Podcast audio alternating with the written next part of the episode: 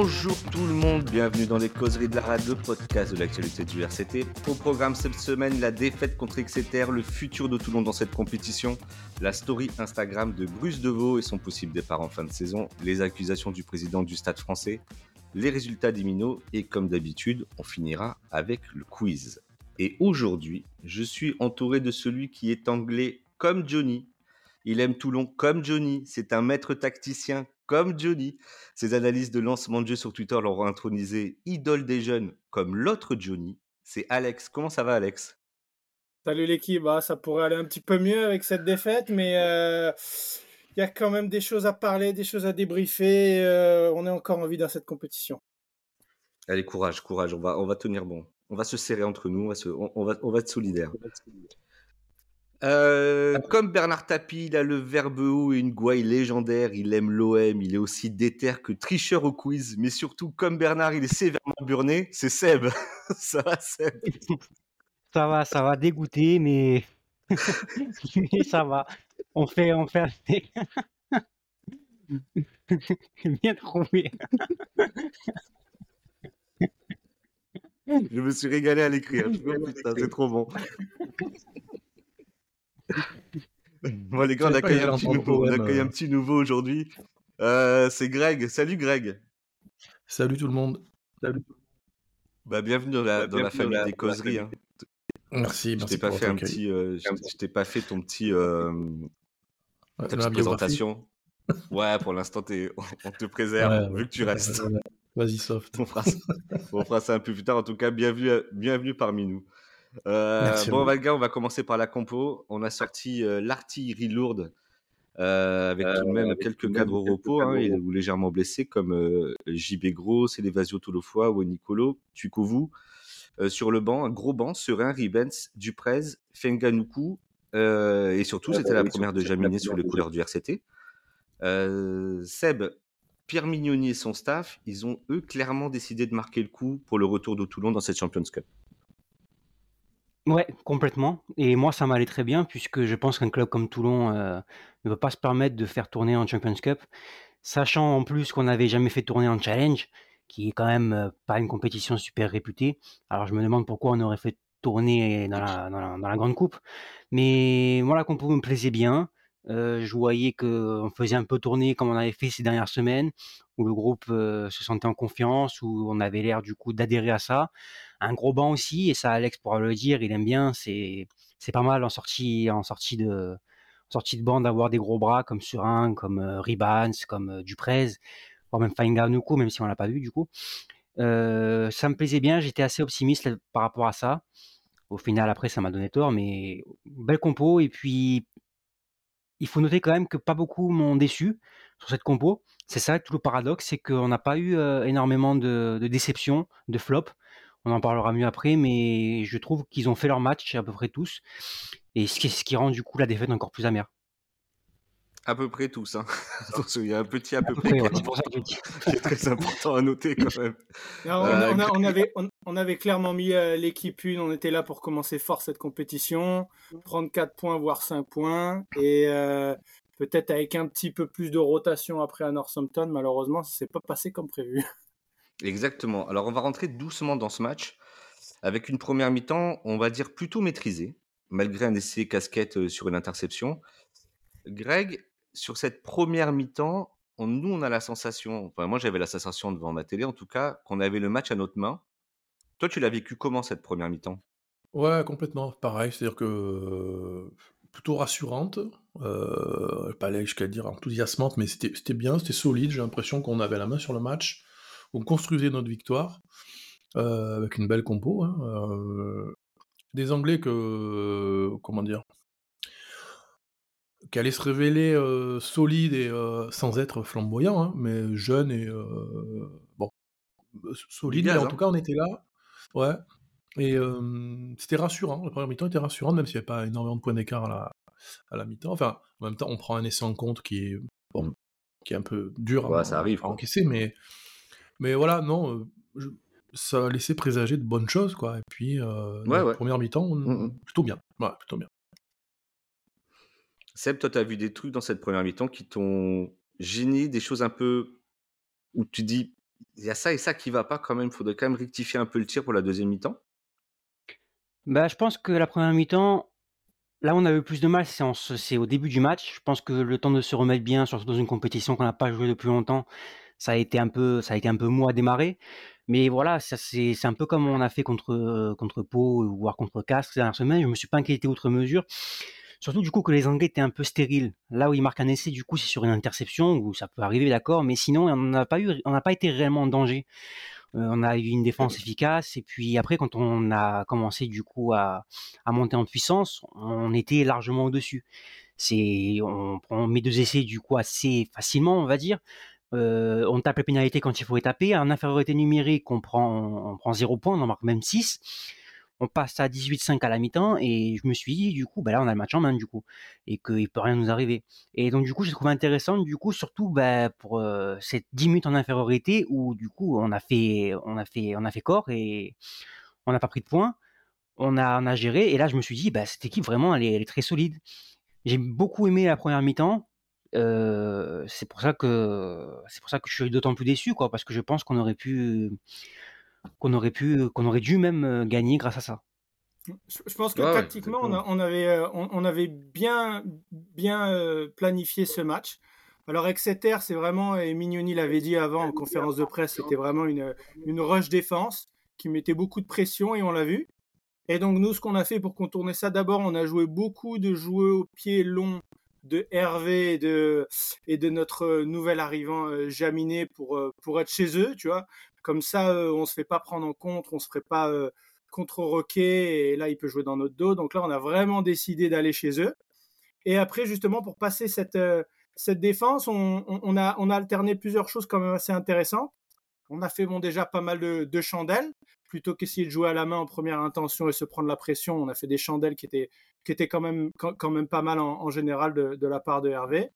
On a aussi fait des sautées avec une superbe sautée de Smiley euh, qui amène un essai, euh, celle, celle qui fait pour Dréan. Et ça, c'est, c'est vraiment le, un geste de grande classe euh, contre justement les, les, les rush défense où il va chercher l'ailier directement en une passe, ça crée un décalage en une passe, c'est assez superbe.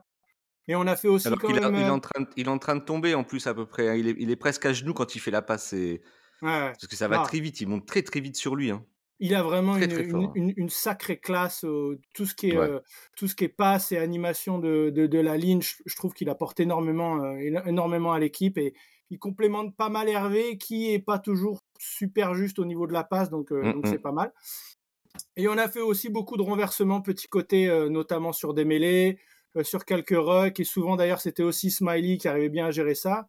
Mais voilà, face à une rush défense qui t'attend grand côté, tu joues le petit côté. On l'a joué très bien avec euh, deux trois actions. Euh, euh, voilà, donc c'était Smiley ou Hervé avec avec Villar qui était qui était pas mal.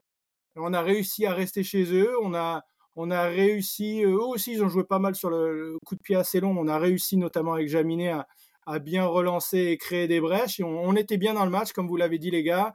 On se sentait confiant, jouait les pénales touches, on arrivait à, marquer là-dessus. Et, et tout, était, tout, tout, était assez rose pour nous dans cette première mi-temps. Ouais, c'était assez rose, mais moi j'avais quand même noté, et je crois que c'est Charles Olivon qui en parle à la mi-temps. On est quand même très emmerdé dans les, dans les zones de ruck. Euh, j'avais l'impression qu'en fait les rucks étaient pas propres. Et donc du coup, nous, notre jeu qui est fait quand même de mouvement et de rapidité, il faut très vite sortir des rucks contre le Racing la première mi-temps, contre Casse, contre Pau. On a des sorties de ruck très très rapides, ce qui fait qu'on peut mettre tout notre jeu offensif toute notre mise en place en, place justement et que, et que ça va vite. Là, on est très emmerdé. Ils nous montent très vite dessus. Euh, moi, il y avait un truc que je regrettais quand même, c'est que face à une défense comme ça qui monte vite, je voyais quand même dans le deuxième rideau des, espaces et on les a pas du tout exploités. On n'est jamais allé dans le R2, jamais on est allé dans le deuxième rideau. C'est dommage parce que l'on fait souvent. Bah oui, ils l'ont fait beaucoup en deuxième mi-temps. On y reparlera tout à l'heure, mais en deuxième mi-temps, ils l'ont fait beaucoup jouer, jouer par-dessus et venir dans le deuxième rideau. Alors, on l'a souvent sauvé le coup et tout ça, mais ils l'ont ils l'ont très bien fait. Et ils avaient cette solution-là. Nous, on l'a jamais exploité, on l'a jamais utilisé, alors je pense qu'on avait vraiment de quoi faire. Et, on a été emmerdé par cette rush défense, en fait. On a été, ils montaient très haut sur nous, et nous, on, est trop près de la ligne par moment. On n'a pas de, on se donne pas du temps. On ne donne pas du temps de décision et du temps d'exécution ils sont très vite sur nous et nous, on est, on est très, très en ligne. On ne prend pas assez de profondeur par moment, je pense. Mais souvent, la lumière, elle vient de Smiley dans cette première mi-temps, tu l'as dit. Hein. Par ses petites courses, le décalage qu'il va trouver. Et ce qui est intéressant sur ce que tu dis, c'est une arme qu'on a rarement utilisée cette année. le petit coup de par-dessus à, à, la Jalibert, et c'est quelque chose Notamment, je vais essayer de mettre un petit truc sur Twitter dessus où on voit vraiment des espaces énormes. En deuxième mi-temps, je me rappelle une action où on joue à la main et on se fait prendre par la défense, on est sous pression alors qu'un tout petit coup de pied par-dessus, il y avait un boulevard. Et c'est vrai qu'on en deuxième mi-temps, je, crois qu'en fait, vu qu'on a réussi à percer pas mal en première mi-temps, on s'est un petit peu laissé griser, puis on a, on a lâché un petit peu le fil du match. Euh, on a cru que ça allait être facile, on a cru qu'on allait euh, qu'on allait arriver à avoir le bonus, etc. Alors que Exeter ils sont revenus avec encore plus d'intensité dans leur défense, encore plus d'intensité dans les rucks. Et, euh, en fait, en, fait, ils sont très connus en Angleterre, c'est pour pour la puissance de leurs avants, notamment sur les pénales mmh. touches. Et on l'a bien vu, ils nous en ont mis deux et ils ont été extrêmement extrêmement puissants et on, a eu du mal à les arrêter en fait hein, au niveau de l'engagement, au niveau de, l'énergie sur les rocks comme tu l'avais dit, on, a été deuxième euh, sur, cette deuxième mi-temps, ça c'est sûr. Ouais, ouais. Moi, il y a un mec grec que je voudrais bien. En fait, je trouve qu'on prend l'essai casquette et il y a un type là qui nous qui prend l'équipe, qui la met sur ses épaules et qui dit bon allez maintenant on y va. C'est Olivon parce que sur les deux essais il est là. C'est lui qui récupère euh, euh, le coup d'envoi après une espèce de, de ping-pong là un peu bizarre. Et il est partout après, sur le premier essai, sur le deuxième essai. bon, il est bien revenu de Tahiti, le Gonzin. Ça l'a bien, ça, lui, fait du bien. Il, est plein gaz, le, garçon. On s'est un peu inquiété. On se dit comment il va revenir. Bah, pour le premier match, je trouvais sa première mi-temps vraiment très très bonne. Ouais, très, très, Ce, ce, mec me, ce mec me fascine, moi. moi, je pense qu'il y a. Bon, ça n'engage que moi, mais je pense qu'il y a deux joueurs de très haut niveau, en tout cas deux joueurs qui peuvent te faire gagner des titres c'est Olivon et Serein. Et tu as, les matchs avec eux et les matchs sans eux.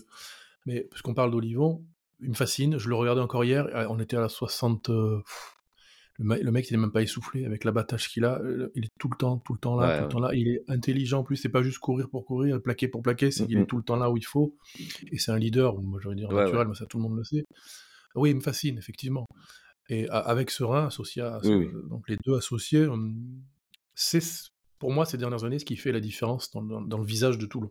Bon, après, euh, après euh, c'est pas, pas nouveau parce qu'en plus, il le, gars est plutôt régulier, quoi. Hein. Ah ben, en fait, souvent, nous, enfin, à Toulon, euh, les gens regrettent souvent qu'il y ait deux visages d'Olivon, celui qu'on voit en équipe de France, flamboyant, qui marque des essais, qui fait des courses, et celui de Toulon, où des fois, on le voit moins dans ce registre-là. Moi, je pense que le système mis en place en équipe de France, où il est toujours au soutien des mecs, on, on lui demande de faire ça, et moins utilisé, en tout cas était moins utilisé à tout. Et euh, c'est plus dans l'utilisation qu'on en fait ce qu'on lui demande, plutôt que lui dans sa volonté d'en faire moins ou de se préserver ou de préférer, tu vois, je sais pas trop mmh. comment. Oui, mais après, après il y a peut-être le, truc où il sait maintenant qu'avec la concurrence qu'il y a en troisième ligne à Toulon, il peut plus se permettre maintenant de, de, jouer, même si jamais il le fait inconsciemment. Mais les dernières années, il y avait Riri, Fifi, Loulou en troisième ligne quand il n'était pas là. Du coup, il avait sa place assurée à chaque match, à chaque match, à chaque match important. Là, maintenant, il sait que derrière lui, ben, il a des Abadi, des Duprez qui sont au top niveau en ce moment, des Coulons, des Corvées qui poussent fort, euh, Issa qui peut jouer euh, flanker aussi, qui revient.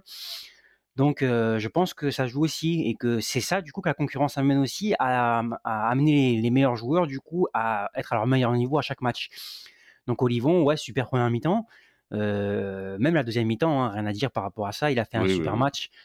Le nombre de contres qu'il a fait en touche. Après, hein, Ouais, le nombre oui, de les contres avec Abadi en touche, ils sont monstrueux. Hein. Ouais, ouais, c'est sûr. Donc on arrive à la mi-temps. Tout va bien dans le meilleur des mondes. On est content, on est un peu emmerdé par cette équipe, heureusement. c'est la Champions Cup, c'est etc. et tout, très bien. Euh, on a de l'aversité. Euh, on mène 18-5 à la mi-temps. Et là, on rentre, rentre en deuxième mi-temps. Tout se passe à peu près bien jusqu'à la cinquantième. Pour moi, mmh. tout bascule à la 53e, on va y revenir. et là, extinction des feux, terminé. on fait que subir. On est tout le temps chez nous. Ils nous harcèlent. Ils nous marchent dessus par moments. Et, et on perd ce match est-ce que, alors on est bien, on, va essayer d'expliquer un peu l'inexplicable, parce que moi encore ce matin, j'étais là, je me dis, mais comment on a perdu ce match? Je comprends pas, je regarde les stats, je regarde tout, je vois, je me dis, mais comment on a perdu ce match Exeter qui a manqué beaucoup de plaquage dans le match, hein, il faut quand même le dire aussi. Hein. Ils ont jamais été dangereux aussi, ouais, ils ont jamais été dangereux avant d'arriver chez nous. Et c'est nous, en fait. Bon, bref, on va revenir, on va, on va, on va essayer d'expliquer tout ça tactiquement dans le plan du jeu et tout. Alex, est-ce que tu arrives à avoir une explication un peu claire aujourd'hui, ce matin, là, parce qu'on enregistre dimanche matin, sur, sur ce qui s'est passé hier en deuxième mi-temps? Alors moi, il y a, deux choses que je vois dans, on va dire après la blessure de Serein. En fait, il y a la blessure de Serein qui change tout, réorganisation où Hervé se met en numéro 9. Et en fait, on sent vraiment, je trouve qu'il manque un, leader de jeu derrière. Un mec qui prend la décision, il va taper en touche, va faire ci, va faire ça, voilà, un petit peu réorganiser tout ça. Hervé, il est un petit peu perdu. Euh, toute l'équipe se réorganise. Il est complètement perdu. Ça, manque de leader. Bah, le, pauvre Hervé, c'est vrai qu'il n'a pas l'habitude. C'est vraiment pas de bol cette blessure. Mm, mm. Mais alors, il y, a deux choses pour moi. C'est vraiment les sorties de camp. Euh, on a été sous pression. Exeter, ils sont arrivés avec encore plus d'énergie. Euh, dès qu'on essayait de faire deux passes, ils nous mettaient une pression de fou dans nos 22, etc. Et on n'arrivait pas à ressortir le ballon. Souvent, on a essayé de taper euh, Hervé a, tapé en tant que numéro 9 et ses coups de pied n'étaient pas mauvais, mais il restait la plupart du temps à l'intérieur du terrain alors qu'on était dans une période, on va dire, faible où on se prenait beaucoup de pression. Et, à, chaque fois, on se reprenait des vagues, on se reprenait des vagues, et ils, nous ont mis énormément de pression sur les rucks, énormément de pression dès qu'on est ballon en main. On n'a jamais réussi, en fait, à sortir de, cette pression. Il y avait un, ping-pong de jeu, de jeu au pied, de pression qu'on n'arrivait pas à gagner. On restait tout le temps dans nos 22. Et c'est un petit peu dommage parce qu'en fait, euh, on, avait là où on avait l'avantage euh, par rapport à cette équipe d'Exeter, c'était à la touche. On arrivait à les contrer deux, trois, quatre fois. On a vraiment mis beaucoup de pression sur leur touche. Donc là, dans ces moments faibles, euh, voilà, de, la 60e pratiquement à la fin du match, je trouve que si on, avait, avait essayé de trouver les touches, calmer un petit peu le match, faire un ou deux contre, retaper loin, etc., comment, on avait bien fait en première mi-temps où on avait gagné un petit peu cet échange de, de coups de pied? Ben là, on, l'a perdu par manque de maîtrise, par manque d'avoir des ballons euh, euh, assez clean, parce qu'on était un petit peu en retard dans les rucks, on était un petit peu moins énergique qu'eux. On peut se poser un petit, un petit peu de questions sur notre banc qui est rentré, qui a peut-être pas apporté toute l'agressivité, toute la haine, toute l'envie qu'on aurait voulu. Et on n'a pas réussi à sortir de ce bourbier un petit peu. Et ça, c'est comme je l'ai dit tout à l'heure, c'est vraiment le, jeu qu'ils aiment, etc. Énormément de pression, des pénales touches, de la puissance. Ils sont très connus pour ça en Angleterre. C'est leur, c'est leur, euh, leur, arme numéro un. C'est, c'est cette puissance devant pour te pilonner. Et, c'est ça qui a fait qu'on a, on a totalement lâché le fil du match. Ouais, mais moi, il y a quand même une action qui me reste dans la tête quand même. Euh, ouais, excuse-moi. Euh, c'est, surtout, bah, c'est sur celle qu'on parlait du coup un peu en off ce matin. C'est du coup l'action de l'action où on a une touche, euh, une touche à 5 mètres dans leur but, ouais, mmh. euh, à 5 mètres de leur but, et où du coup on libère pour Hervé qui fait une passe au pied, et du coup là on perd le ballon. Je tiens à dire du coup que c'est suite à cette action après, du coup qu'on perd le ballon, et que sur un se blesse en plus de ça. Bien sûr, bien sûr. On perd le ballon, du coup, tout, tout, tout, va découler de là en fait. Tout, tout c'est un fil Exactement. qui part de là. là. on a une pénalité, on va, on, prend pas les points, on va en pénal touche. Bon, déjà ça, on peut en discuter. Moi, je suis ok d'aller en pénal touche, pourquoi pas. On est sur une bonne Moi aussi, surtout à 500 du match. Euh, à 500 du match, oui, on est pas en danger, on est sur nos forces. Ouais, mais tu, passais à 3 scores au-dessus. Hein. Tu passais à 3 scores au-dessus quand même. Hein. Je suis d'accord, mais ça, c'est fini. Ça, c'est une réflexion que tu te fais euh, post-match. Ouais, je me franchement, franchement, je me En direct aussi. ouais, ouais, je m'étais dit, tu passes à 3 scores parce qu'en fait, j'avais vu le match d'avant, le soir d'avant, Northampton et Glasgow. Oui, c'est vrai. Northampton est passé à trois scores et c'est ça qui a fait la différence à la fin parce qu'ils sont pris deux essais en, deux essais en fin de match. Et ah, donc, mais si tu marques après le match, il est plié aussi. Bien sûr, bien sûr. C'est Marc, il est en plus, tu peux viser le bonus. C'était ça le truc. Et mais il restait une demi-heure. Il restait une demi-heure, les gars. Bon, mais là, on va... Bon, on va en touche. On fait un moll. Le moll, il est, il est productif. Le moll, il avance. Ah, il avance déjà, bien. Sur le moll, il, avance bien. Il y a 80 fautes hein, sur le moll. Hein. C'est cinglé. Hein. Les mecs, ils passent de tous les côtés, à droite, à gauche, et machin, et je te prends le mec par derrière et tout. Bon, l'arbitre, il laisse et tout. Ok, d'accord. On sort le ballon. Là, mon pote, mais tu fais un arrêt sur image. Mais c'est c'est énorme l'action qu'on loupe. C'est énorme. C'est-à-dire que quand Enzo Hervé, il, reçoit le ballon, il a à sa droite Bon, Wessia qui est devant le ballon, bon, pitié, horrible, on en reparlera plus tard de Wessia. Mais il a jaminé, et là, il y a un trou entre les deux défenseurs, mais il y a 25 mètres, il y a, en fait. Donc, en fait, tu fais ça, Jaminé, Jaminé va fixer la donne Adrien, c'est terminé. Aujourd'hui, on est content, on a fait une mission avec un énorme smile, on est heureux comme tout. Là, le gars, il fait un le bonus en plus. dégueulasse. Le ballon, il arrive à 10 mètres de la ligne grand, il faut qu'il retourne en arrière pour prendre le ballon. C'est affreux. Derrière, ils récupèrent le ballon, ils vont jouer dans le R2. Derrière, il y a Serein à l'épaule, boum, au revoir. Tu prends un essai deux minutes après sur la continuité. C'est catastrophique. À partir de là, c'est cata. Et ce que fait Enzo Hervé, mais c'est, mais c'est affreux. C'est affreux, affreux, affreux, affreux. Ça m'a, moi, cette action, hein. elle me tend. Elle me tend l'action encore. Elle me tend. c'est terrible. C'est affreux. Le tournant du match. Hein. mais oui, si jamais il gagne le ballon. J'en ai bu S'il donne le ballon, on parle plus de rien, comme tu l'as dit. Hein. Non, mais tu donne le ballon, on est à 25-5, on vise le bonus et tout, Serein se blesse pas. Ouais, mais c'est ça en fait. C'est Bien sûr, je, rejoins un peu la, je rejoins un peu l'analyse d'Alex de tout à l'heure. Je pense qu'on, enfin, des, des, actions comme ça, la façon dont on les gère, je sais pas si c'est de l'affolement, je sais pas si c'est un manque d'organisation, je sais pas si c'est de la, la, pression, je sais pas, mais la vraie question, et ça date pas d'aujourd'hui, enfin en tout cas c'est mon analyse, est-ce qu'on sait gérer un match en entier? Parce que ça fait des années que on peut, on peut creuser un petit écart, je dis bien petit parce que quand tu as 6 ou 7 mmh. points, c'est pas suffisant. Et la bascule, elle se fait. Alors, ces dernières journées, contre Pau, la bascule s'est faite parce qu'on met un essai en compte, parce que euh, je crois que c'est Gabin Villiers qui met cet essai qui nous fait respirer. Mais Pau, ils auraient très bien pu revenir. Et là, c'est plus le même match. Donc, est-ce qu'on sait gérer un match? Je pense pas, et c'est pas une critique euh, gratuite, hein, c'est. Je, je, pense que ce qui s'est passé hier, à mon humble niveau, c'est ça, c'est qu'on s'est un peu endormi, on s'est dit, même moi, dans ma télé, je me dis, bon, ils ont le ah match en main. Exeter n'avait pas fait grand-chose pour, bah, à part défendre correctement. Mais on ne sait pas gérer. On loupe des actions qui nous mettraient à l'abri, on le fait pas. Et après, on est là, on ne sait pas ce qui se passe. Je pense que ouais, on n'a pas su gérer. Et c'est pas la première fois. En fait, c'est un manque de leadership. C'est là où peut-être un, un, Bigard, par exemple, euh, il a 34 ans, il est blessé. Non, non, mais le mec, il sait gérer un match. Le mec, il sait gérer un match, je suis désolé. Donc, euh, avoir un Hervé qui joue plutôt qu'un qu'un Bigard, c'est là où tu perds peut-être quelque chose. Tandis que Serein, tu vois, je trouve que Serein, c'est un joueur fantastique. Je trouve pas que ça soit un, quelqu'un qui gère tout le temps bien les temps forts, les temps faibles. Lui, il est, tout le temps dans la dynamique et, il amène tout le temps énormément de jeux, énormément de, de questions à la défense. Mais on n'a pas cette tête froide qui va se calmer, qui se dire là, on est sous pression, on n'est pas bien. Ok, on va, on va taper, on va taper euh, au 50e rang de la, de la tribune La Fontan. On va prendre deux minutes le temps que le ballon descende. On va calmer tout le monde. Et ça, je trouve qu'il a manqué.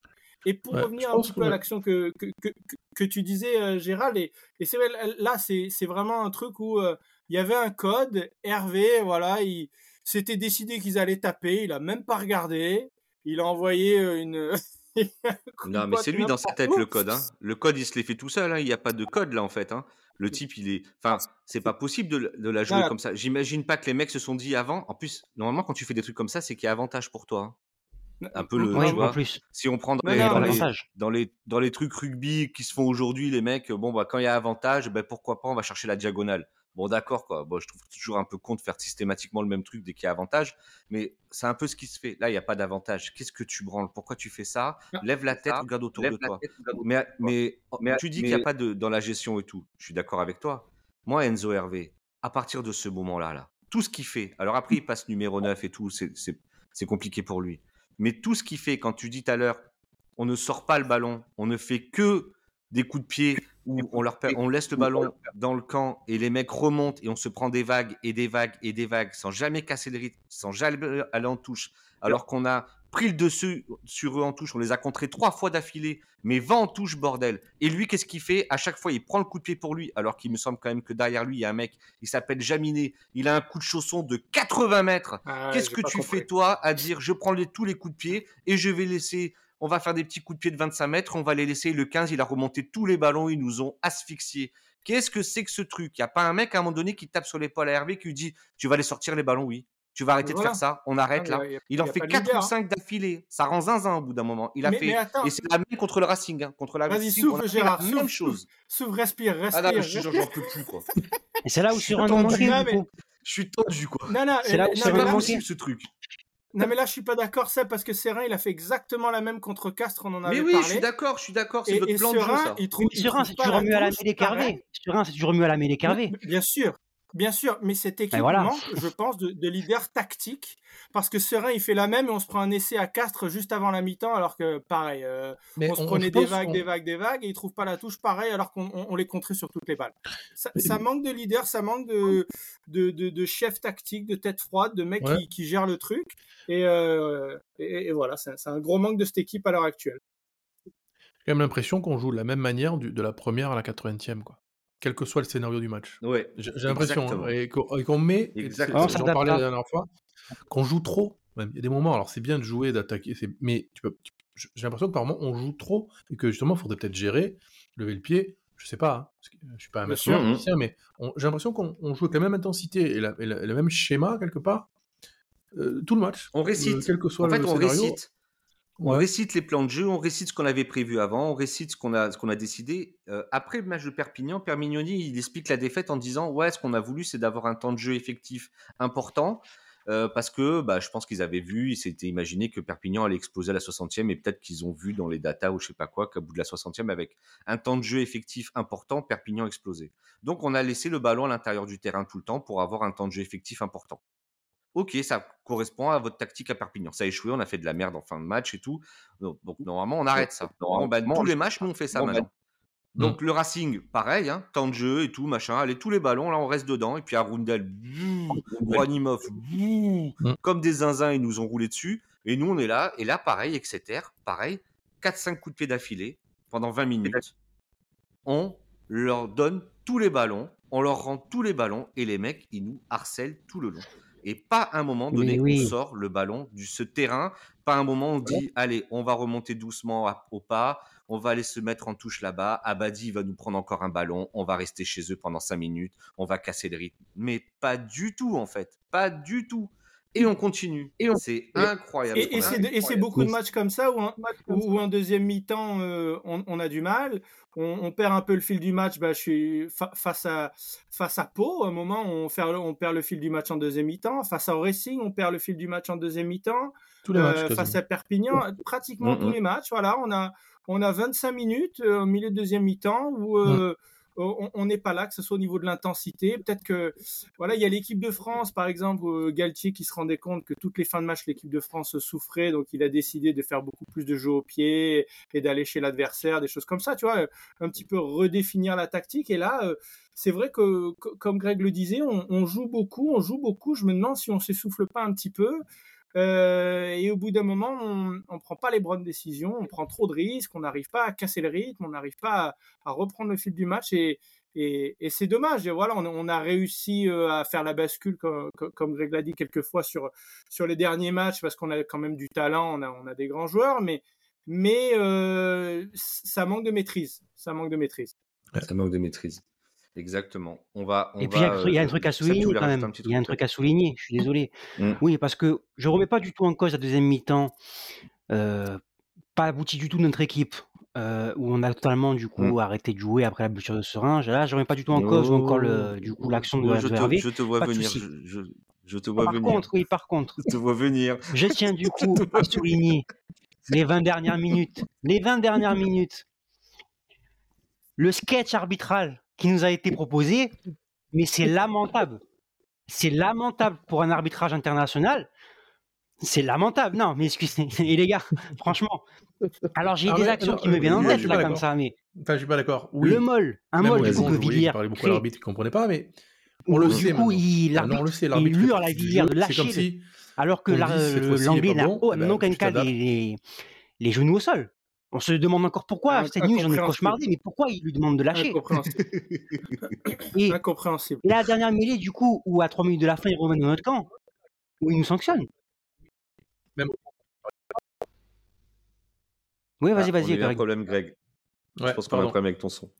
Ah ouais. Ah, vas-y, c'est bon, c'est bon. Ouais. Ouais, nickel.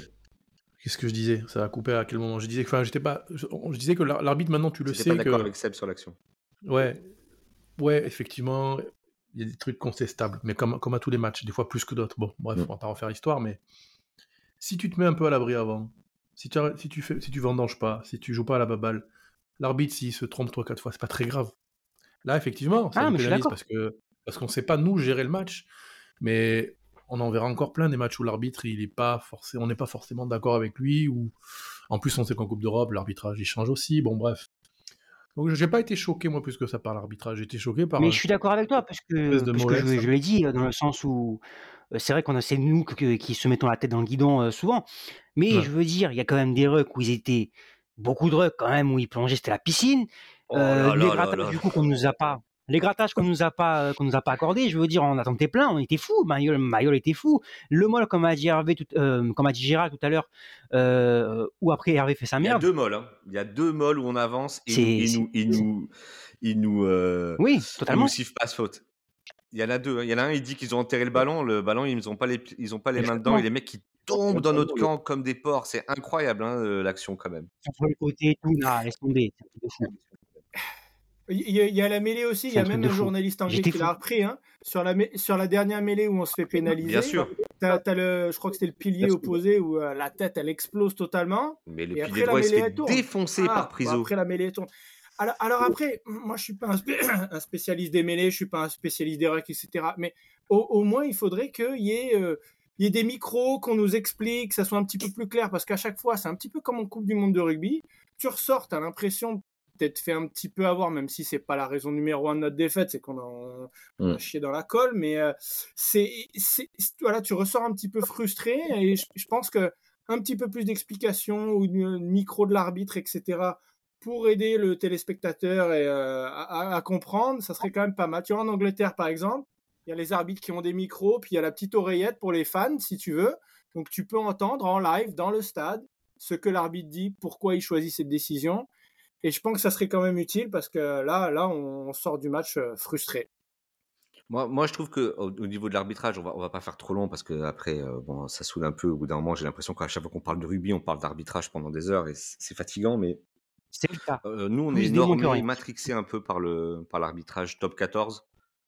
Et, et du coup, quand on arrive, quand on regarde des matchs de Coupe du Monde ou quand on arrive là en Coupe d'Europe, euh, on voit qu'on n'est pas arbitré de la même façon. Moi, je vous le dis franchement, je préfère 100 fois l'arbitrage de Coupe d'Europe, où ben, on laisse un peu plus de liberté dans les rucks, on laisse un peu plus de choses qui se passent, euh, ou Coupe du Monde qu'en top 14 où ça siffle tout le temps, où des fois on va se retrouver tous pendant 15 minutes à refaire des mêlées et faire des mmh. mêlées parce que euh, le machin il a glissé, parce que lui il n'est pas comme jeu, et puis vous faites pas ce que j'ai demandé, alors on recommence.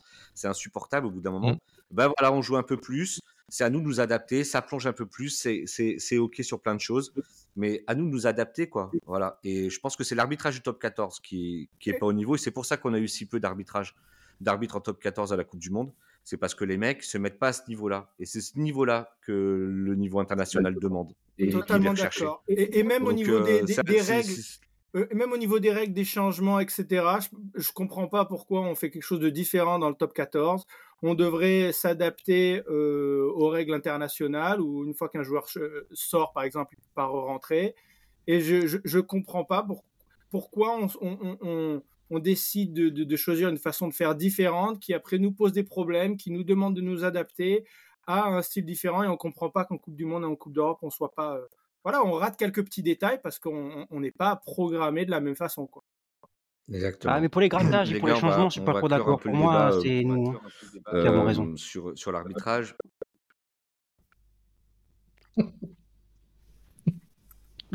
ouais, en fait, ça, ça, protège un peu plus. Ça protège un peu plus les joueurs, je trouve, sur les, sur les, en tout cas sur les changements.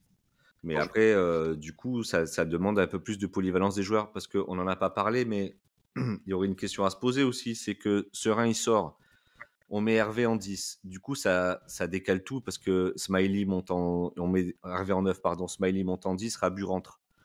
Est-ce que.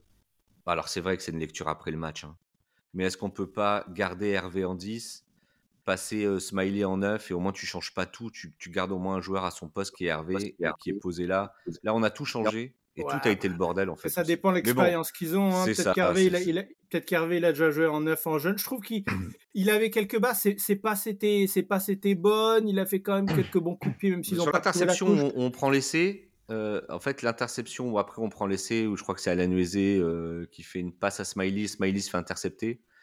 La passe pour Alanoese, elle est haute. Il la prend très haute la balle et du coup, sur l'impact qu'il va avoir, il perd, il perd, euh, il perd du temps. D'ailleurs, sur la rush défense, ils sont trois mecs, trois mecs hors jeu. Mais bon, bref, on va pas repartir là-dessus. On va parler un peu des joueurs. On va, on va, rapidement faire un peu de top flop si vous voulez bien. Euh, on va commencer par les tops. Euh, Greg, tu veux nous parler de qui? Tu veux mettre qui en lumière? Tu veux On a déjà parlé de Charles Olivier. Oh, je... tu ouais, bah, Bref, je, vais parler de Jaminet parce que je trouve quand même que pour une première, euh, moi, ça me, comment dire, ça confirme que c'est clairement notre option numéro un à l'arrière, quoi. Entre le coup de ah pied, puis ses courses, son placement, et c'est son premier match, quoi. Donc euh, chapeau. Euh, donc oui, je, je parce que voilà, il propre, propre techniquement et tout? Oh Même si je fais une gestuelle qu'il a. Euh, moi, je crois beaucoup en des, gars comme, comme, comme Daumont, hein, par exemple. Je pense que c'est très bien qu'il ouais. ces trois-là. il y a sa chance aussi. Hein. Euh, Jaminet, je pense que. Oui. Voilà. Mais en tout cas, pour le match d'hier, j'étais surpris. Je pensais pas, je l'attendais pas à ce niveau-là si rapidement. Pour euh, voilà, il vient d'intégrer à peine le, squad. C'était assez plaisant à voir. Ouais. Et bon, effectivement, ça, on est au-dessus d'un Luc que j'aime beaucoup. Hein. Mais clairement, sur ce match. Non, mais là, on est, on est au-dessus de tout, là. Très gros niveau. pour un premier match en plus. Ouais, ouais, ouais. C'est bluffant.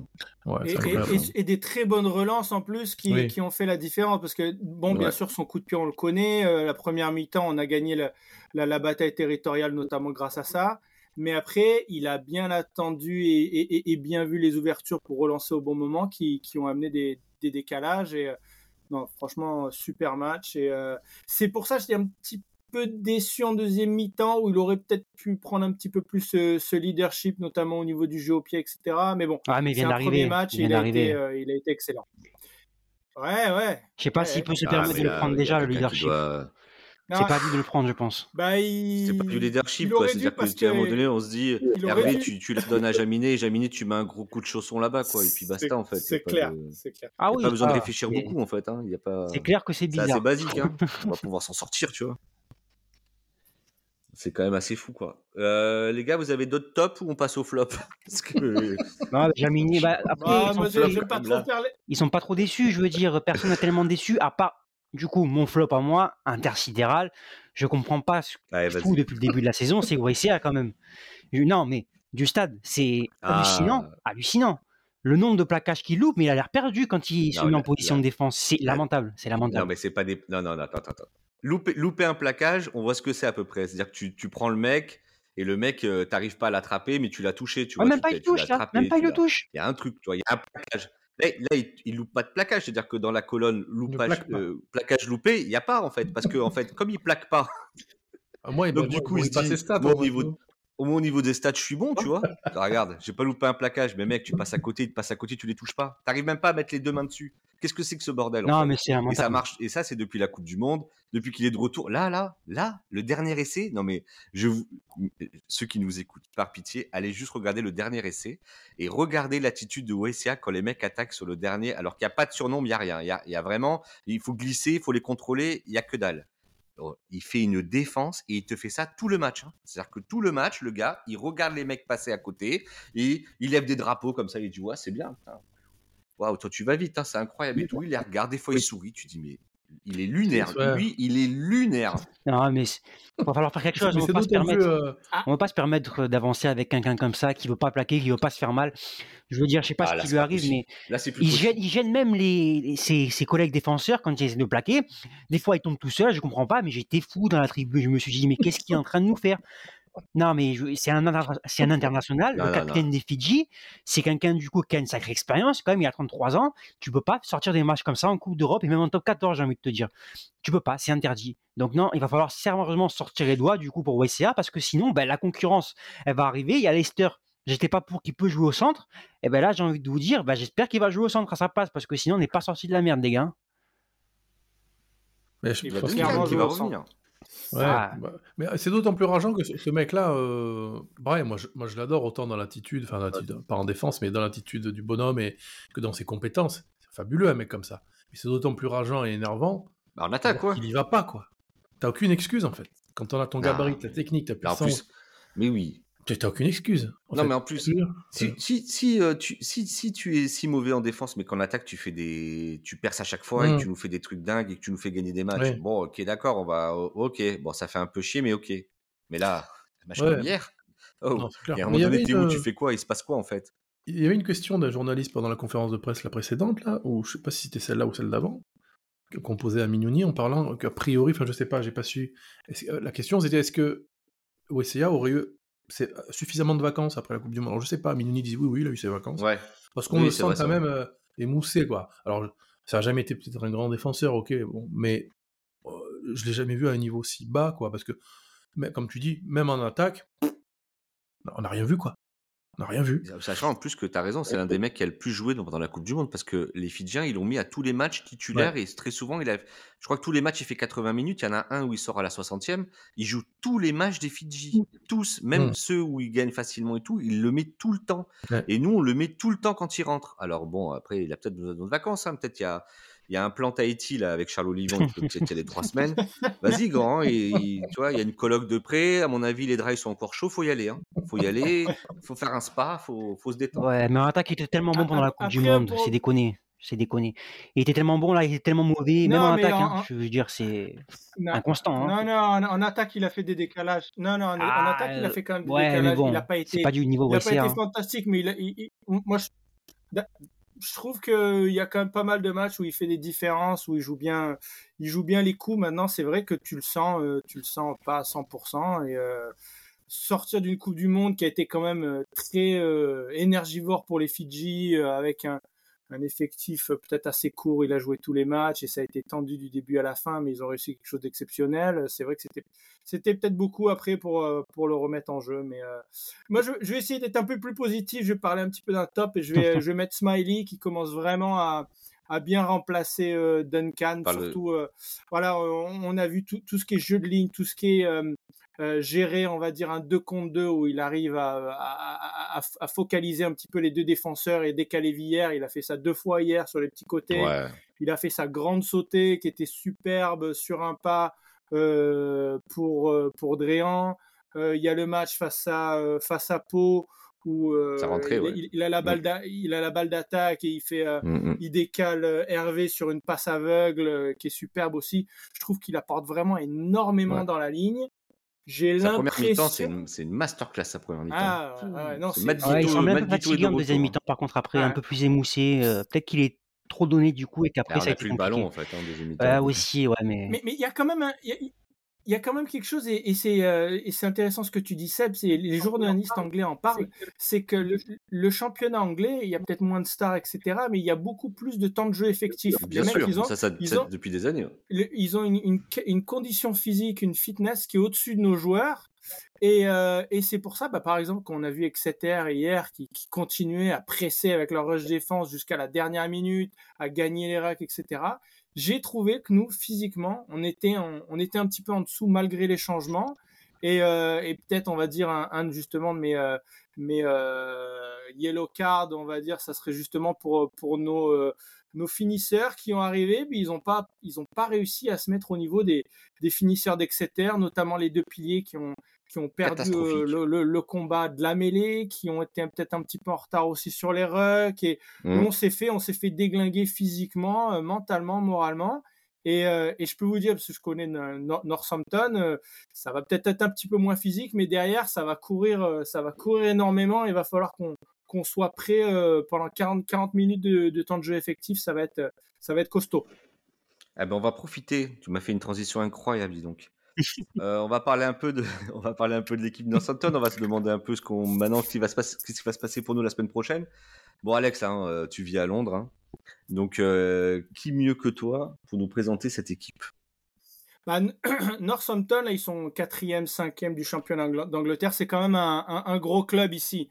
C'est pas, moi je les, je les compare un petit peu au niveau style pour, pour, pour mettre un peu les choses euh, en comparaison avec le championnat de France, c'est un petit peu l'UBB, on va dire. C'est une équipe avec des arrières de, de feu qui joue extrêmement bien et mais euh, voilà, ils peuvent faire des matchs fantastiques. Mais après, dans les gros matchs, historiquement, euh, ils sont toujours tombés face à un, Leicester ou un, ou un Saracens, etc., qui, a, dans les matchs clés, toujours réussi à, à, leur faire mal physiquement, en fait.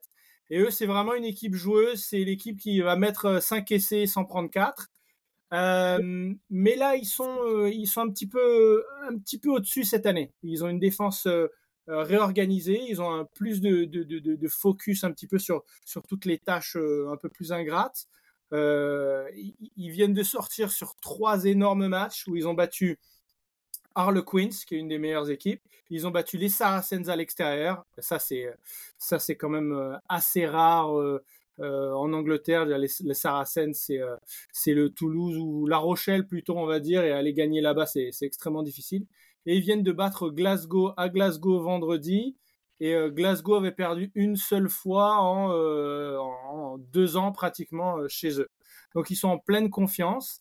le style de jeu de cette équipe, c'est bah déjà en fait c'est l'équipe qui, tape le plus au pied. On va dire que c'est un petit peu comme l'équipe de France dans le sens où ils vont jouer beaucoup au pied, mais quand ils vont attaquer, ils vont vraiment attaquer à bon escient et ils vont euh, maximiser, euh, leurs, opportunités.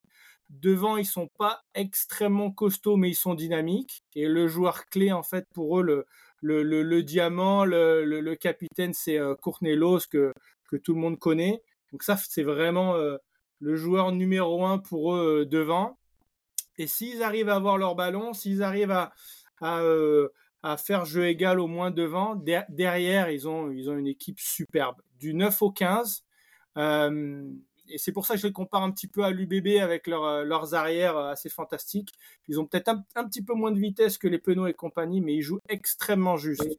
Et euh, pour, pour, parler un petit peu de, de, joueurs clés, il y a Mitchell, le numéro 9, qui était le numéro 9 de l'Angleterre en, en Coupe du Monde. Mmh. qui en ce moment il est stratosphérique, qui me fait penser à Serein, il crée des décalages à tous les matchs, il est toujours dans les bons coups. Euh, et c'est une équipe qui, qui, manque un petit peu de puissance, euh, donc devant et derrière. Donc en fait, c'est l'équipe qui joue le plus des petits côtés. C'est une équipe très maligne et qui arrive souvent à, à, marquer justement sur, sur ces petits côtés très bien joués. Et Mitchell est un, est un joueur clé pour ça.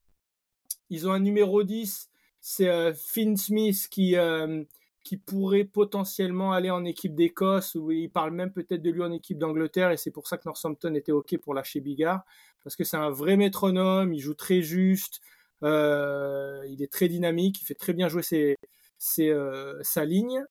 Ils ont un centre euh, qui, qui s'appelle Tommy Freeman, qui a mis deux essais face à Glasgow, qui amène un petit peu cette puissance et ce punch au milieu du terrain. Donc là, YCA aura intérêt de, le, plaquer son vis-à-vis, sinon il va passer une, mauvaise soirée.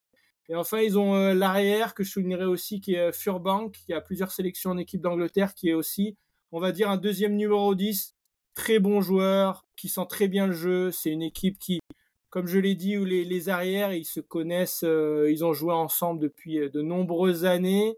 Ils jouent très juste, ils arrivent à créer des décalages, à marquer beaucoup d'essais. Donc, on, on a intérêt d'être prêt. Il va falloir qu'on les concasse physiquement devant pour les empêcher d'avoir des bons ballons. Il va falloir qu'on joue très bien au pied euh, pour être dans leur camp et pas leur laisser de, de, de ballons de relance. Et euh, si on commence à leur donner un petit peu confiance et qu'ils ont des, des ballons euh, en avançant, ou par exemple, comme on l'a vu en deuxième mi-temps, on a un petit peu de mal certaines fois au niveau de la dynamique, au niveau des rucks. Si on commence à leur laisser des ballons en avançant, on, on va se prendre quatre essais, les gars. Donc, euh, ça va être un match super intéressant. Ça va pas être simple. Non, ça, va, pas être simple. très peur. Ça va pas être. Très peur des du, du, coup, du coup, du coup, les oh gars, alors nous, c'est un débat qui nous a animé toute la semaine. Hein. Euh, cette Champions Cup là, qu'est-ce qu'on fait maintenant? Parce que bon, déjà, alors bon, petite euh, cuisine interne. Moi, je je veux pas la jouer cette coupe. J'en ai rien à faire. Euh, pour moi, c'est cette année, c'est objectif top 14 et basta quoi. Et basta. on est, la coupe ça fait trop d'années qu'on n'a pas été. Non, c'est pas une Coupe d'Europe. Alors commencez pas. C'est pas une Coupe d'Europe. Alors parce que en fait c'est assez simple. Hein. Vous prenez un livre de géographie, vous allez dans les pages du fond. Normalement il y a une carte du monde. Et en plus pour vous simplifier le truc, ils vous ont fait des codes couleurs. Alors l'Europe c'est souvent en rouge. C'est l'Europe et, ses colonies. non, non, quand tu regardes dans l'Europe, alors spoil, il n'y a pas l'Afrique du Sud. Pourquoi? Parce que dans l'Afrique du Sud, il y a le mot Afrique. Alors du coup, bah du coup, c'est pas vraiment une Coupe d'Europe. Faut arrêter avec cette bêtise. Moi, j'ai rien à faire d'aller me casser la tête pendant plusieurs semaines pour aller se faire éliminer en huitième, en quart de finale en Afrique du Sud. à, euh, à 15 jours ou à une semaine de recevoir Toulouse euh, au Vélodrome, parce que ça sera ça à peu près les dates, à six journées de la fin. Si tu veux, il y a un moment donné, c'est bon. Nous, notre objectif, c'est top 14 et, et basta. Et basta. Mais le débat, il peut, on le débat, il peut ouvert maintenant, c'est vrai. On n'est pas. C'est vrai que le débat peut être ouvert, je te rejoins. Bah, Il était ouvert déjà avant. Hein, franchement, il, il est ouvert avec cette défaite, mais il était déjà ouvert avant. Hein. On n'est pas prêt pour cette, compétition. C'est pas notre histoire cette année. C'est pas notre histoire. Non, mais je, je suis pas d'accord. Aller en non, non. Mais on a, le, troisième budget, on a le troisième budget top 14. On a un effectif de fou. Normalement, hier, si on fait pas n'importe quoi, on gagne le match.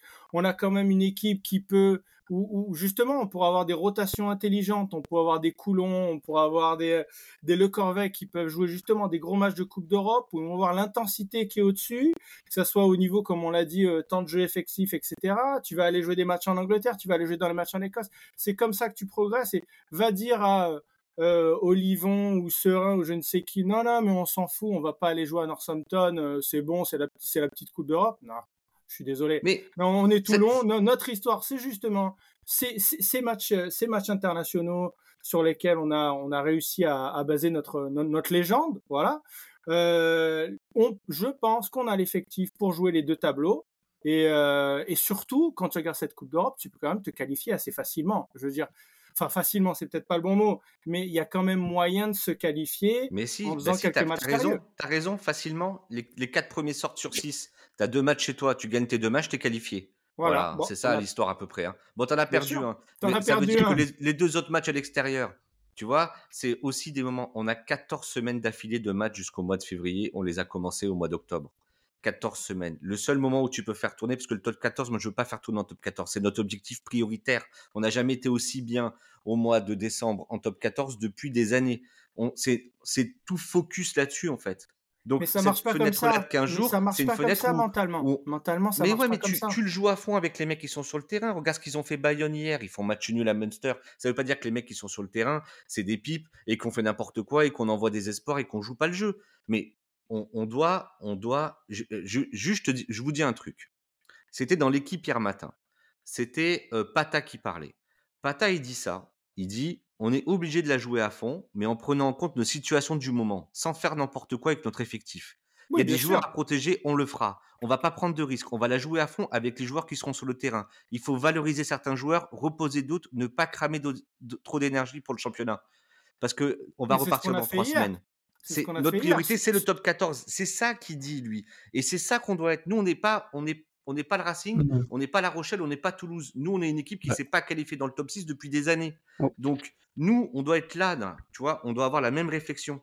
On doit relancer un peu des mecs. Et si tu dis que le, cette Champions Cup, c'est aussi pour donner de l'expérience à des types, eh ben, faisons-le. Voilà, c'est ça. Non, moi, je suis assez d'aller avec Alex quand même. Non, mais après, il y, y, a une différence de mentalité Vas-y, Alex. Je finis juste sur une phrase. Et le seul truc, c'est qu'il y a une différence de mentalité, on va dire, entre un, un, un, Castre historiquement, peut-être pas cette année, là, ils ont fait un bon match, mais Castre historiquement qui vraiment y allait en claquette. Et ça, je suis désolé, on est Toulon, on peut pas le faire. Alors après, des rotations, ça, mais les on est Toulon, on peut pas le faire, je comprends pas. On se prend pour qui en fait? On n'est pas Toulon, on peut pas le faire. Rochelle peut dire ça, mais pas nous. Non, mais, t'as euh, vu, on a un budget de 40 millions, les gars. On fait, on fait plus peur à personne, malheureusement. Millions. On a un budget de 40 millions. Arrêtez. Avec, avec, ton chiffre, on s'est qualifié depuis 5 ans en, en, top, en top 14. On s'est qualifié ou pas? Il faut. Moi, je te parle du terrain. Je te parle du groupe, de ce qu'il est de ses résultats. Je te parle pas de des stars qu'on a éventuelles, de la, des galactiques incroyables qu'on a et des 14 insolents qu'on a. Euh, tout ça, on n'arrive pas à se qualifier en top 14. Cette année, on doit se qualifier. Mais Alex, tu préfères quoi? Est-ce que tu, est que tu penses qu'à la fin de l'année, si tu me dis on a fait une demi-finale de Champions Cup mais on s'est pas qualifié, on va être content? Non, non, mais ça marche pas comme ça. C'est comme l'OM. Parce que moi, je suis, je suis l'OM et c'est exactement ça. En fait, dans le genre de club où il y a tellement de passion, etc., tu commences à perdre deux matchs d'affilée. il y a la pression des supporters, les stickers, les machins, les trucs. Ça peut partir en live direct. Mais pas du tout. On est là, on est là. Et tu vas voir, si, on perd à Northampton et qu'après on va à Toulouse, on va se prendre une, une, une tôle à Toulouse, comme d'habitude tu vas voir la mentalité des supporters, tu vas voir l'ambiance. Alors que la Coupe d'Europe, ça peut te permettre de te, te rengager au niveau, au niveau de tes supporters. Voilà, quand tu vas recevoir un, un Munster, quand tu vas recevoir euh, euh, voilà, des, des, grosses équipes, même une équipe sud-africaine ou quelque chose comme ça, ça, va redonner un élan, une motivation, une énergie. Mais non, non, non, non, non, non, non, non, C'est pas ça qui te redonne l'élan. Excuse, attends, c'est pas ça qui te, c'est pas ça qui te redonne l'élan. L'élan, il est revenu là parce qu'on a des résultats en top 14, parce qu'on est en haut du classement. C'est ça qui te redonne l'élan. C'est pas parce que tu vas battre Exeter ou Northampton. L'année dernière, on a gagné la coupe. Ça nous a donné de l'élan. On a laissé tomber le top 14 l'année dernière pour le Challenge Cup. Alors ne pas jouer à Champions Cup cette année, ce serait quand même euh, pas logique dans ce sens-là. On a laissé tomber le top 14 l'année dernière pour gagner la coupe en chocolat quand même. Alors nous imaginons ne pas jouer la Champions Cup. Oui, ça je suis d'accord. C'est catastrophique ce choix. par rapport à ça.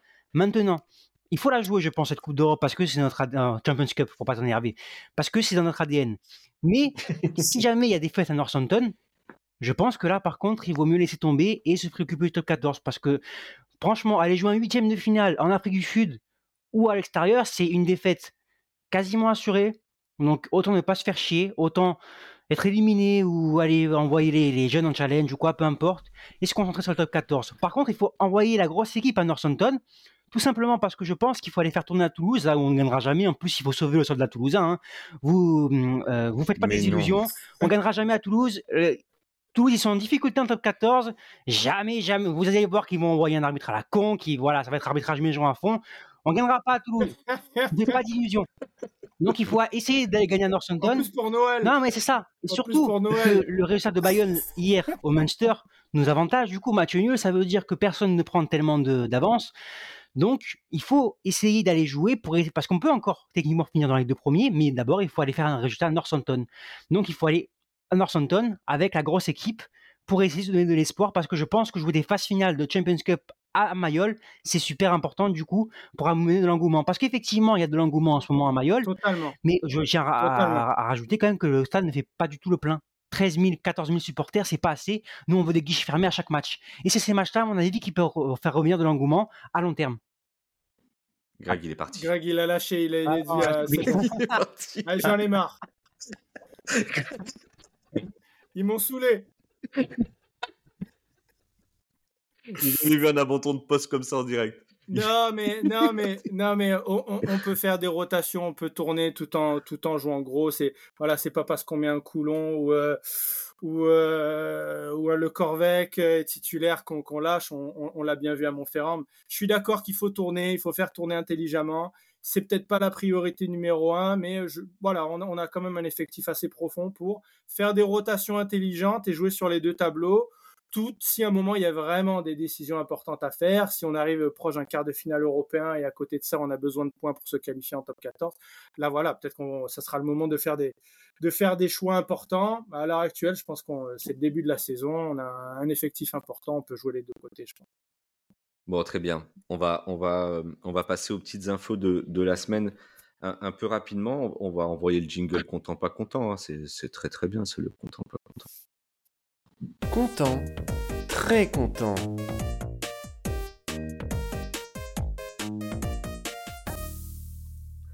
Bon, évidemment, je me suis trompé de jingle. T'es content, très content celui-là. On peut le faire aussi, hein.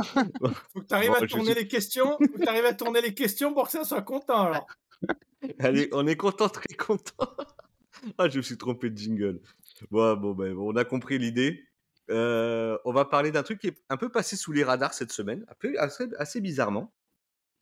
Euh, on a vu passer cette semaine une story Instagram de, Bruce Deveau. Euh, alors je la décris hein, pour ceux qui l'ont pas vu, c'est une photo de Bruce Deveau avec le maillot Toulon, il a les bras écartés. C'est Bruce Deveau qui la poste évidemment. Avec dessous sur la photo, il a écrit lucide et à côté il met une émoticône avec le nez de Pinocchio, le nez menteur. Donc on s'est interrogé, on s'est dit qu'est-ce que c'est, pourquoi il envoie ça?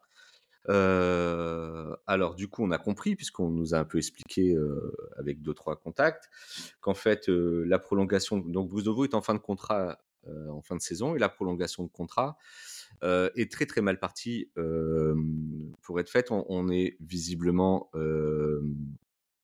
en désaccord sur Deveau. À quel niveau, on ne sait pas trop. Bon, à mon avis, c'est un problème que on lui donne pas le salaire qu'il attend, euh, vu le temps de jeu qu'il a cette année et euh, le rang qu'il a pris dans la rotation. Euh, donc du coup, content ou très content? Seb, tu penses quoi de cette situation, toi? Bah, je serais pas content qu'il prolonge pas, parce que malgré tout, je tiens à dire que je suis pas tellement d'accord avec certains dans le chat, enfin en off du coup, qui nous disent que c'est le meilleur pilier gauche du club. Je pense quand même que Gros, vu son, vu son, sa forme depuis son retour, même Priso qui fait pas des matchs dégueux loin de là, sont un peu devant quand même, parce que je, trouve qu'il, voilà, des fois c'est pas trop ça non plus de vous, même si j'adore, attention. Hein. Mais ce serait du coup une erreur de pas, enfin une erreur. On ne sait pas après ce qui se passe dans les, dans négociations, mais ce serait une grosse perte pour moi parce que avoir trois piliers gauche de ce niveau, bah, c'est vraiment quelque chose, quelque chose qu'on peut, quelque chose de, très bien. Et ce serait du coup une grande perte d'en perdre un parce que du coup, il va falloir aller chercher un autre pilier gauche. On sait ce qu'on perd, mais on sait pas ce qu'on gagne en fait. On sait pas non plus si jamais ça va être un GIF ou pas. Là, on a un pilier gauche GIF. Alors, je sais qu'on est un peu limité dans le salarié cap et tout, c'est sûrement compliqué. Mais quand même, avoir trois piliers gauche, surtout un, deux Toulonnais de ce niveau-là, bah, il faut tout faire pour le, pour le prolonger. quoi. Et franchement, ça m'emmerderait fortement de le perdre. Après, il y a peut-être des choix à faire, mais quand je vois du coup qu'il y en a qui touchent un million et qui sont toujours blessés et qu'on ne peut pas prolonger les minutes du club à cause de ça, franchement, ça me casse bien les couilles. Ouais, ouais. Alors là, tu mets, tu mets en lumière un, point particulier. Tu as, encore encore parlé de tes couilles, Seb. Fais attention parce que ça fait beaucoup. On est surveillé. on est sur une thématique récurrente. Euh, on, parle, on parle là du salary cap. Le problème, c'est le salary cap. Alors, on fait, on fait, on fait assez euh, schématique pour, euh, pour que tout le monde comprenne. On a à peu près 11 millions pour payer 40 mecs. Le salary cap, il est à 11 millions. On prend 200 000 par tranche d'un joueur international français. Donc, nous, on en a trois. Allez, on va dire qu'on a 1,5 million pour payer 40 voilà. mecs. Voilà à peu près l'idée et la difficulté des salaires dans un club comme le Rugby Club Toulonnais. Donc euh, ça marche un peu par strat. Hein, vous voyez, vous avez les grosses stars qui vont gagner dans le club, qui vont gagner euh, peut-être plus de 500 ou 600 000 ou dans ces eaux-là, avec un Dan Bigard qui a presque un million. Hein, lui, il touche le ciel. Hein, c'est vraiment euh, le god. Hein. Et puis après, vous avez les en dessous, vous avez une autre strat, ou joueurs moyens, internationaux qui le sont plus vraiment, qui sont ranking 2-3 dans la rotation. Et puis après, vous avez les autres. Donc c'est compliqué parce que Bruce Deveau, il rentre dans peu de catégories. C'est un minot du club, mais en même temps, il n'est pas international. Il y a peu d'équivalents dans la grille salariale de Toulon. Je pense à Setiano et Swan Rebadge, qui peut être dans son cas. Il a gagné du temps de jeu. Euh, il compte aujourd'hui, incontestablement. Mais euh, quel, quel, euh, quel, traitement salarial on lui donne et où est-ce qu'on le situe par rapport à Priso et, et, JB Gros? C'est toute la problématique en fait. ouais, moi écoute, bah, c'est c'est ça le problème, c'est que dans la hiérarchie, quand même, euh, il est troisième et euh, sûrement qu'il il, s'attend à un salaire de, de, deuxième, euh, d'un deuxième de, top 14 ah, parce que je pense qu'il a le niveau pour être deuxième, voire même titulaire quelque part et, il a 27 ans. Voilà, c'est une des dernières opportunités d'avoir un gros contrat. Ça doit être des, négociations assez difficiles. J'imagine que Toulon fait, fait, presque tout pour essayer de le garder, mais il y a des. On sait que Pierre euh, Mignoni et son staff veulent absolument le garder et font, lui font confiance. Il était encore titulaire hier. Ils lui font énormément confiance et ils veulent le garder. Mais après, on est face à une réalité économique, quoi. c'est difficile pour nous de, de juger quand on n'a pas la, la, la, la grille salariale et savoir un petit peu ce qu'il demande et euh, ce que le, le club peut réellement faire à ce niveau-là. C'est vrai que c'est c'est difficile à juger, mais on espère tous qu'il pourra rester. C'est un enfant du pays. Exactement. il a tellement, je pense que c'est le joueur à Toulon qui a le plus progressé sur ces dernières années. il a une éthique de travail de fou. Le Bruce de Vaud, il y a, il y a 4-5 ans et ce qu'il est aujourd'hui, mais c'est le jour et la nuit. C'est vraiment devenu un très très Tous les étés, il bosse. Franchement, il a, une éthique de travail énorme. Je le suis un peu sur les réseaux sociaux. Et franchement, c'est fort. Franchement, c'est fort. J'aimerais beaucoup le conserver. Ouais, c'est un super mec il déboîte les mecs en mêlée. Euh, euh, il fait tout le travail d'un pilier gauche. Il coche, il, coche beaucoup de cases d'un bon pilier gauche. Hein. Il, est, il est vraiment très bon. Il avance, il, casse, il avance tout le temps le ballon en main. C'est un gros porteur. franchement, on serait très déçu de voir euh, Bruce Deveau, Bruce Deveau quitter le club. On espère que tout ça va s'arranger et qu'il va rester parmi nous. on devait parler de plein de choses de, du président du, du, Stade français, mais bon, c'est bon. On a assez de parler de mauvaises nouvelles aujourd'hui. Et puis l'émission commence à être longue. On va passer tout de suite à la rubrique des minots de la rade. Les minots de la rade. Oui, je sais bien que j'ai tort. J'ai tort d'espérer qu'un jour tu comprendras qu'il faut travailler pour vivre et que le métier d'épicier est aussi honnête que l'autre. Bon, je vois clairement où tu vas en venir. Là, tu vas encore me dire que je suis un bon à rien. Bon à rien, mais ce sera encore pire. Tu n'es pas bon à rien, tu es mauvais à tout. Je ne sais pas si tu me saisis, mais moi, je me comprends. Alors au niveau des minots, nous avons déjà les espoirs qui n'ont pas eu de match le week-end. Ils restent sur une défaite à Montpellier sur le score de 29 à 8 le week-end dernier. Prochain match pour eux samedi prochain avec la réception de Grenoble à Léo Lagrange. Alors n'hésitez pas à aller les encourager, c'est important pour eux. Ils sont actuellement du coup après 4 matchs 6 avec 8 points. Au niveau des Crabos, euh, ce week-end ils ont fait match nul contre Valence Roman, 21 partout à Léo Lagrange. Ils sont actuellement 3 avec 25 points. Prochain match pour eux, samedi prochain à 16h à Provence Rugby. Alors si vous avez les moyens, le moyen d'aller les voir, euh, allez-y, parce qu'on a besoin d'enthousiasme avec euh, cette équipe. Les à la mercerie, ils restent aussi sur une victoire contre ils restent eux sur une victoire contre Valence Roman 29 à 21 après avoir été menés 10 à, 21 à la mi-temps. Donc à souligner une grosse deuxième mi-temps de la part de nos cadets à la mercerie. Ils sont actuellement deuxième avec 33 points. Prochain match pour eux également à 14h30 samedi prochain contre Provence Rugby. Donc voilà, si vous voulez faire une pierre de coups, allez aller voir. Pour les Goderman, pas de match non plus ce week-end. Ils ont fait le tour de maillot à la mi-temps hier lors du match Toulon-Exeter.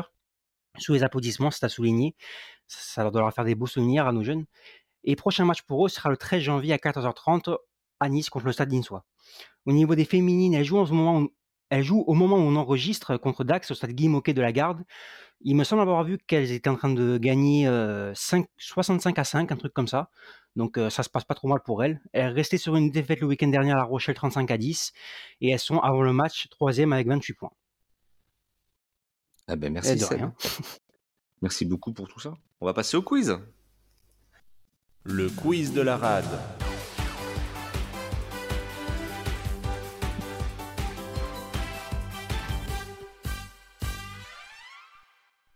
Alors le quiz, on va se faire un petit, on va le faire rapidement le quiz parce que on, a pris beaucoup de temps euh, euh, dans cette émission. Euh, on va faire un petit deux, petits que sais-je, d'accord? Je veux voir les mains bien sûr hein, parce que là on a on a affaire à une belle bande de tricheurs. mais je suis face à Seb, c'est pas la confirmation. face à Seb. T'as eu la confirmation la semaine dernière, le quiz qui m'a été volé puisqu'on n'a pas pu le diffuser, mais n'empêche que j'avais gagné, on, je veux le compter. C'est vrai, c'est vrai, on a eu un problème technique. Alors attendez, alors attendez, Greg, est-ce que tu es revenu? Ouais. Ah, Greg est revenu pour le quiz, impeccable. Désolé. Euh, des petits problèmes techniques, ça arrive, hein, c'est une première, il faut toujours des petits problèmes techniques, sinon c'est pas rigolo. Fait. Euh, on est parti? Alors, je suis né le 5 mars 1987, 85 pardon, à Concorde. J'ai donc 38 ans aujourd'hui. Je débarque en Europe en 2011 à Northampton. Je joue 4 saisons où je m'impose tout de suite en marquant notamment 19 essais. J'ai acquis la réputation d'être un joueur. Non, d'être un joueur mmh. physique, puissant et gros porteur de ballon. Mais 2 mètres 1 pour 124 kilos me permettent de jouer deuxième et troisième ligne. Déjà international avant de signer chez les Anglais, je dois renoncer à ma sélection avant de la retrouver en 2013 pour des test matchs une Coupe du Monde en 2015. Je compte seulement 15 sélections dans ma carrière. Remarqué en première chip, Mourad Boudjelal annonce ma signature à Toulon pour la saison 2015-2016. Le président du RCT ne tarit pas d'éloges lors de ma présentation. Il dit il va devenir la, la star du top 14. C'est un phénomène du rugby. Il est fait pour Mayol. Je resterai trois années sur la rade avant de signer à Cardiff. Malgré une première année contrariée par une grosse blessure au genou survenue en match amical contre les Natal Sharks qui m'éloignent des terrains pendant plusieurs mois, je joue 43 matchs lors de mon passage à Toulon avec 67% de titularisation en top 14. D'origine tongienne, international américain, je suis... Américain. Samu Manoa. Bravo. Oh là là, ah, J'ai cru qu'il y avait un délai et qu'il n'y a plus personne qui ah, jouait. C'était dur celui-là. J'avoue, c'était dur. Vous, con C'était beau, hein Il était beau. Bon, international américain, on il n'y a pas 12. Hein. Bon, l'autre est plus dur. Si celui-là, vous l'avez trouvé dur, l'autre, il est très dur. Accrochez-vous. Je suis né le 22 juillet 1974 à Libourne. J'ai donc aujourd'hui 49 ans. Après avoir commencé par le foot, je me lance dans le rugby à 15 ans au club de l'UA Libourne avant de rejoindre Mérignac et l'AS Béziers, où je suis le premier joueur à signer un contrat professionnel dans ce club. Je rejoins Dax en 99 lorsque, lorsque Béziers descend en deuxième division avant de retourner à Béziers, où je resterai deux ans.